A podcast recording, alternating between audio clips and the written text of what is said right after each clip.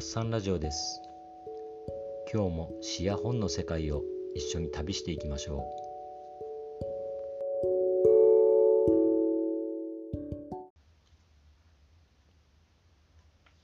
会社の人事。絶対次期支店長ですよあなたは。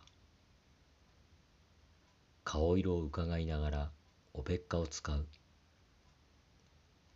言われた方は走行を崩して「まあ一杯やりたまえ」と杯を指す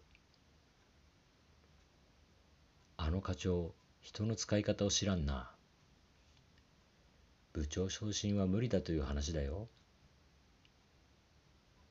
日本中会社ばかりだから飲み屋の話も人事のことばかりやがて別れてみんな一人になる。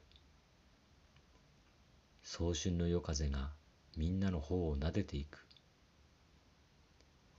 酔いが覚めてきて寂しくなる。タバコの空き箱や小石を蹴飛ばしてみる。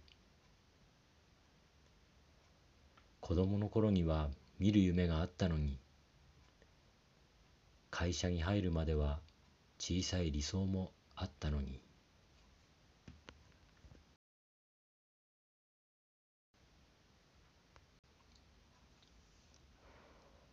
今日お届けしたのは中桐正夫会社の人事という詩でした。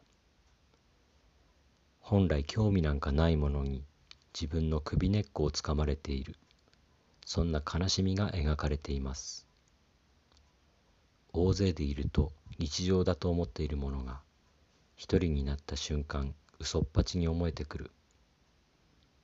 皆さんも働きすぎには十分気をつけてくださいね。